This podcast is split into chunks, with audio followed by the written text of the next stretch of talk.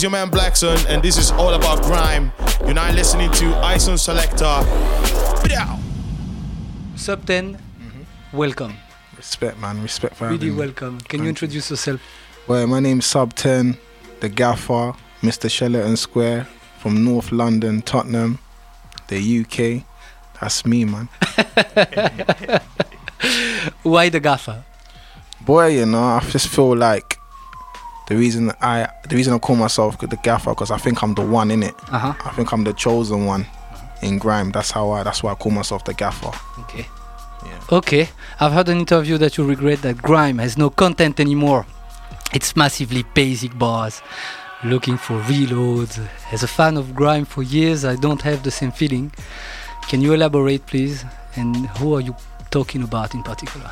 You know what it is? It's it's at that time, yeah, when I was when I said that, it's like I thought like Grime's not about well at that time. Grime's not really about the bars. It wasn't about the bars at that time. It was just about just getting the reload. I feel like people weren't emceeing properly. All they were doing was just jumping around, shouting for the reload. And if they weren't getting it, they, they, they, their voice is getting higher and higher and higher. And it's just they're not even making no sense to the point. Yeah, they're getting so frustrated. They're turning on the DJ because the DJ is not wheeling them up. And I just feel like with Grimy, I feel like it's good to be lyrical as well.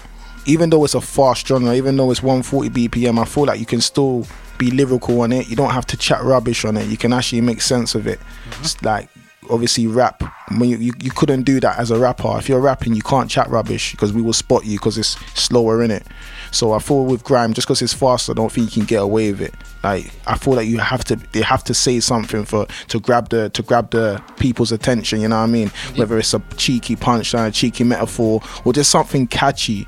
So everyone will be like you know what? Yeah that's cold don't don't don't be just chatting rubbish here so for a wheel up. I just feel like I don't really care about wheel ups to be honest. I think it's just it's played out at the moment. Mm-hmm. Okay, the um, regarding people like you know they, they that has content or you know put some effort in their writing. You know, mm. is there anyone in particular that you that you really rate?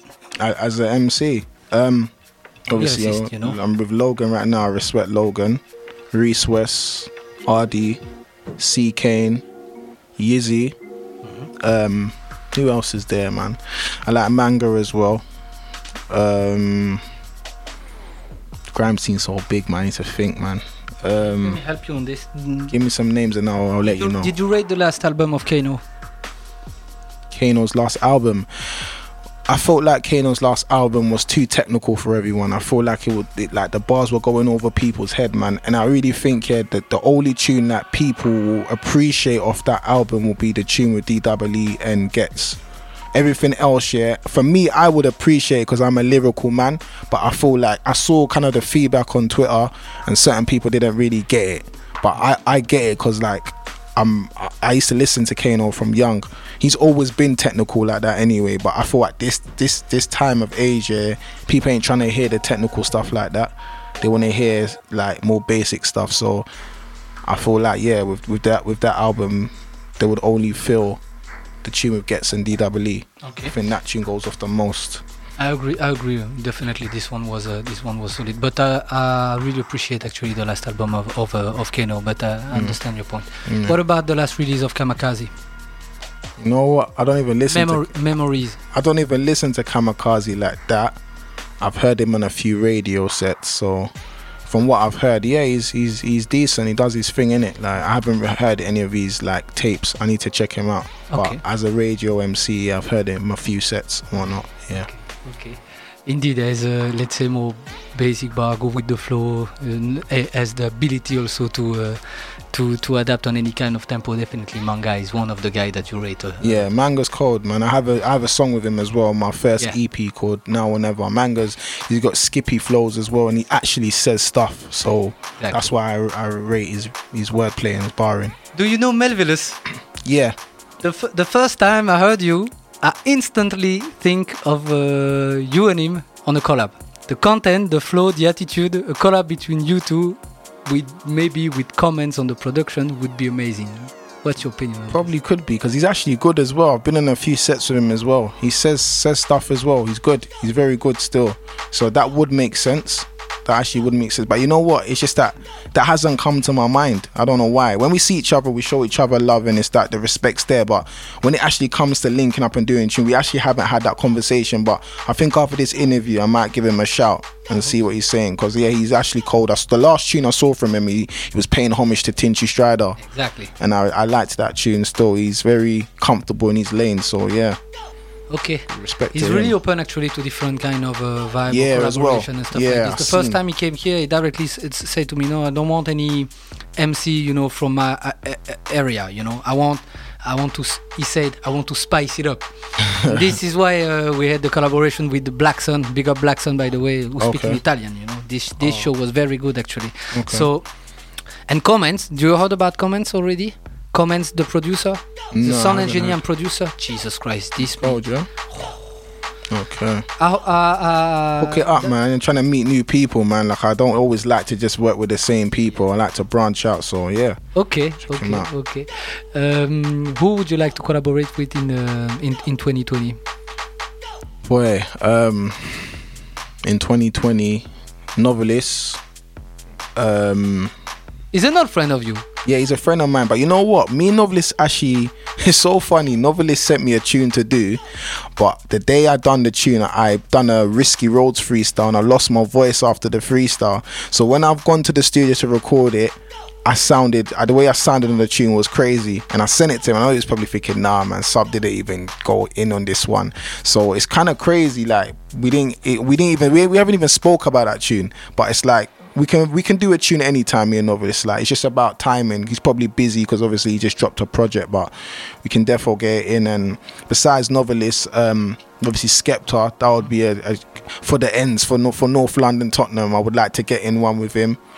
Um, who else? Um, who else would I want to collaborate with? Um, I need to think. Man. I've heard there's, there's so much people. I, do you know what it is? You need to say names to me, then I uh, will tell you because it's like, do, do you know what? There's so nowadays there's so much MCs in this thing. Like you, I just can't keep up. I can't keep up with it.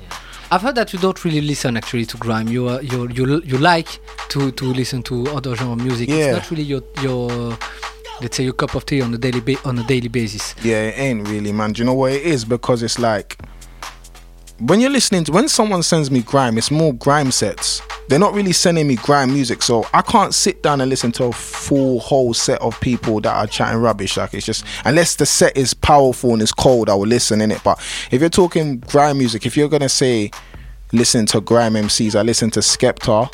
I listen to um I've listened I, I listened to Manga's Manga's tape. I think it's called Outs what's it? Outside Outside, uh, outskirt of the yeah, that tape the- was cold. of the. P Money, P Money's cold. I listen to P Money as well. He's very sick as well. P Money's hard. Um, who else? Um, I would like to collaborate with P Money as well.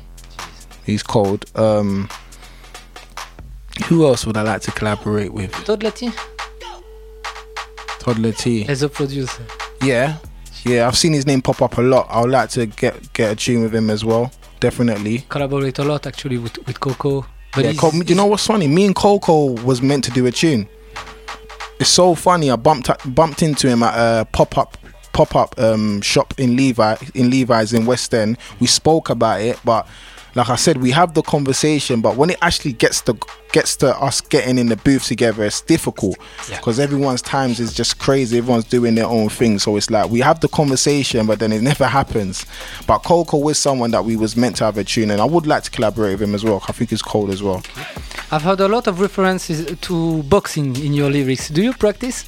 Boxing. Um, I used to, but I watch boxing a lot. Yeah, I watch boxing a lot. My little brother got me into it. I used to watch it when I was young. Wilder or, Fu- or Fury? Wilder or Fury? I'm Fury, man. Behind Fury, man. Yeah, man. Fury should have won that last fight, man. He got cheated. won out, actually in the eyes he of the fans. basically won in Yeah, it, but yeah. do you know what it is? He shouldn't. He in that last round, he should have covered up because I knew Wilder was gonna knock him out. Should have covered up. That was Should have done. He would have won sick- sick points. Yeah. Okay, okay. Um, okay, I'll try to do this. Where is Jammer? I swear down, I don't like Jammer. I heard him on the phone with. He was shook, he froze his stomach. who's, who's, who's this And also, what's the last sentence? I, I didn't get managed to, to translate it. Sorry for my English. Uh, he froze. Stammered. He yeah, he froze. Like he yeah, he's, he's scared. Yeah. Okay. Who's this guy? Do you want? Can you can you talk about? I don't this? really want to say his name. I don't want to throw him under the bus. But that situation did happen because it was basically um, the person he was talking to at the time is someone that's close to him in it and obviously I was with the person. So what's happened yeah? He must have put out an Instagram message about talking about Boy Better Know saying our oh, Boy Better Know are independent artists. We don't need to sign deals. Whoever signs deals is, is played out. Like signing deals is not the norm. But someone that was around him was signed at the time so it's like they've seen the message and automatically made the phone call to him. They phoned they phoned another team member in their crew, got angry at them. Then he's phoned him, and when he phoned him, he was he broke down. He was scared, and I could hear the whole conversation. In it, it was on loudspeaker, so that's why I said what I said. That's why with the jammer thing was so short because I'm not gonna be. I'm not gonna sit here and mug the guy because like it's not that. But what I said on the tune is the realness. That is what happens. So that's why I said it. You know what I mean? And obviously, I've heard various negative things he's done in the in the grime scene. Yeah, but I, I can't really speak on that because it ain't been done to me. But I don't like what I've heard. But I can't really say anything. So if I'm gonna come on a track and mention his name, if I have a problem with him. That's the only thing I can say about him because that was the truth. That's what really happened. And yeah, that's why I said, where is Jammer? Like, you're not the first one in this show to talk about Jammer, or Wiley, or even other vets. Mm. Do you th- do do you think that they should re- retire, or what's what's exactly? Um, I don't think Wiley. Wiley's never gonna retire. Wiley's our Jay Z. He's never gonna retire. Wiley's if Wiley stops doing music, he's still gonna be involved in music somehow. Like he just he started this thing in it, so he's never he's not gonna stop anyway. But um, yeah, I don't think why Wiley can't retire, man. He's he's hilarious as well, man. He makes he actually he's actually a, a funny person, in it. Did you enjoy the the beginning of the year? Yeah, it was funny, man. Do you know what? It was just, it was actually so funny, like what him and Stormzy did, man. But I really feel like he didn't really benefit that much out of it because he should have dropped his tape because he had, he was trending and everything on, he was trending off of audio. Like that's mad. So he should have dropped his tape then. He would have probably charted, but he didn't drop it in it. Stormzy dropped it and he shot to number one. Do, so do, like, do you think he, he, did it, let's say, on purpose? Do you think that it's like, you know, as the Godfather, you know, trying to revive this scene with all this scent and stuff like this to help actually other guys? Do you think that that could be a possibility? Yeah, probably. With Wiley, you never know what he's thinking, innit? Wiley's a kind of person like he can wake up one day and just turn on you in it like you never know in it but i just feel like um, with that it was a it was a strategy thing first i think well in my eyes but then i think it just went left. Like when it got to the whole personal mum situation then i think then it became serious. But on a, on a business one that was a good move for both of them because it helped both of them because it's the godfather the one that created the scene. Yeah and now the, the the face of grime now Stormzy. So it just made sense for them to go at it anyway. But you know what I mean? Um, Wiley could have benefited of it more. Could have, but Stormzy did, in it. It's weird that you didn't even mention the dot rotten actually. you know what? That's that. You know what? I. You know what? That my bad because you know what? It's actually real. Dot rotten actually set pace. Dot Rotten is the reason why this thing Jesus. started. Exactly. But you know the thing with Dot Rotten, what he should have done? He should have done visuals. He was dropping too much audios because I was I was locked in. I was listening to what he was saying, but I wanted to see some visuals. You know what I mean? Because obviously he done the visuals for the J1 this, so I felt like he should have done it for the Wiley one. But he was because he was saying a lot of stuff, and he was he was too rapid with it, man. He was coming. He, the information he had on them was too much, so he should have been dropping videos, but he obviously he's from the old school era in it, so he's just filling up audios in it. But yeah, man, he set this thing, so I, I rate him for that because he kind of hyped up grime again. He hyped it up. To be honest, he's the one who, who once again who impressed me the, the, the, the most, and that was the case already uh, ba- uh, back then with the the clash with the um, P Money. Yeah, that clash was uh, sick. It was it was very sick, and all these guys are really able actually to write very quick, mm. good good song master quickly. You know, mm. they and yeah, for me, I even say that uh, what um, what he did was. Uh, was just amazing actually. It, it was, it was very, really amazing. was mad. Was but, I'm, but, I'm, but, but I'm happy for for for Stormzy and for for the yeah. Grime I think it's good for the Grime Stormzy's cold, man. Like, he's good at what he does, man. He he was always gonna win anyway. So it's like I knew even if it wasn't on a lyrical one, on a business one, he was gonna win anyway. But yeah, Stormzy, he's doing his thing right now, man. He's proper, just cleaning up everything. You know what I mean? You've collabed with Reese West. How did you meet him, and do you think he, sh- he should get also more attention from uh, from the scene? Because we just discussed actually about these big names. Yeah. But there's this whole new generation, not new generation, but all the these guys that deserve actually way mm. much more attention. Yeah. You know, you know Reese West. I met him at a, a radio station called Don City. Like um, I got invited to go there by a DJ called DJ Jeddah. He's he was there with a few MCs, Ten Dixon, couple MCs, and I've gone there with my lot and we're, we're, we're, we're both MCing in it, but remember he doesn't know me. I'm a fresh face in it. I think he's probably a regular there in it. So when I've come or MCing, I think someone filmed it as well. I don't know if someone filmed it, but I could see the reactions of his reaction when I was MCing. I could see his face, like he was rating what I was saying. So after the set, we we just started speaking and then yeah, we just became close, man. Like over over the time, meaning we'll go radio together. I'll meet him on radio sets. I'll meet Logan as well. Like those always the usual faces. I'll meet on sets. Um, Reese West, Logan, Ten Dixon, sometimes Yizzy, C Kane. Like those are the faces I kept seeing on sets. So it's like that's how I became friends with them in it. And obviously, me and Reese West, we we became close. And then yeah, man. Um, one day I was on Instagram a, a producer called Musical D. He used to be signed to Dizzee Rascal back in the days. He's hollered me like, "I've got an instrumental for you." I'm like, "Alright, cool, man." He sent me the and with me like, I get so much instrumental. Sometimes I don't even I switch off. So for me to even, I was happy I caught the instrument at the time, caught me at the right time, got the instrumental, I heard it. I was like, "Rah, this is mad." So freestyle to it as a joke on on the internet on, on I mean Instagram, everyone was going mad. Reese West said, "Yo, this is me and you. This is our time to do this." Because me and Reese West were meant to do a tune a long time ago, but we just never had the right beat to do the tune. He was on to me for this tune, and these times I was working on Substance at the time, so I wasn't really in recording mode. But then after after a month, I said, "Yeah, let's do it." And then we went to the studio and we just went back to back, and the rest was history. Mad. So it was. Mad. What's your plan for 2020? More music, I'll drop a few more singles, more videos, then work on another project. Another EP. Yeah, I might do a I might do a project with Double S as well called Square. That will be so yeah, we're gonna yeah, defo active this year. I've started off the year already two two two active. songs. I got one another song dropping on Monday. And then yeah, it's more bangers. Yeah, I'm going in this year. How to get in touch with you?